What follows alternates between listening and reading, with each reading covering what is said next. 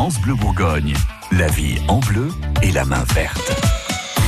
Des fleurs et des plantes tous les matins dans votre magazine de la vie de tous les jours. Gilles Sonnet, vous êtes notre expert en plantes d'intérieur. Alors tous les matins, vous nous faites découvrir des choses que parfois on ne connaît pas très très bien.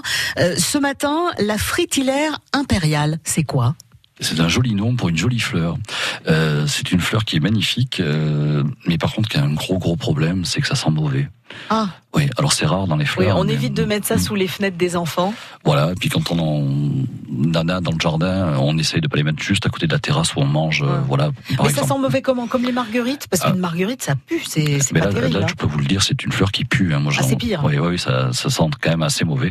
Euh, ça peut être euh, très prenant. Alors nous, on adore ça au magasin comme fleur, parce que c'est vrai que la, la, couronne de, de clochette en haut d'une tige qui fait entre 70 cm et 1 mètre quand même, quand même. Donc c'est c'est quand même une belle fleur, ça, ça en impose.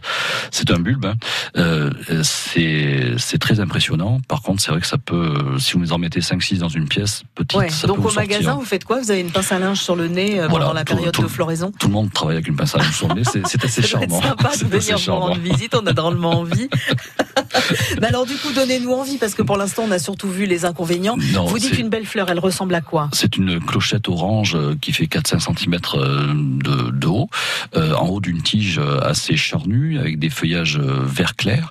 Et cette clochette orange est vraiment retournée vers le bas, euh, impressionnante par, par sa taille et sa couleur, un peu striée euh, entre orange et marron en fait. Ouais. On va l'entretenir euh, de façon simple? Très simple. C'est une un bulbe donc évidemment très simple comme floraison. Ça revient régulièrement.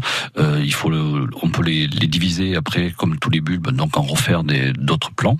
Et puis en bouquet, c'est quand même des fleurs qui sont superbes à mettre dans un grand vase ou un solifleur deux, trois fleurs avec un petit branchage, c'est formidable pour avoir ce côté un peu majestueux de la fleur.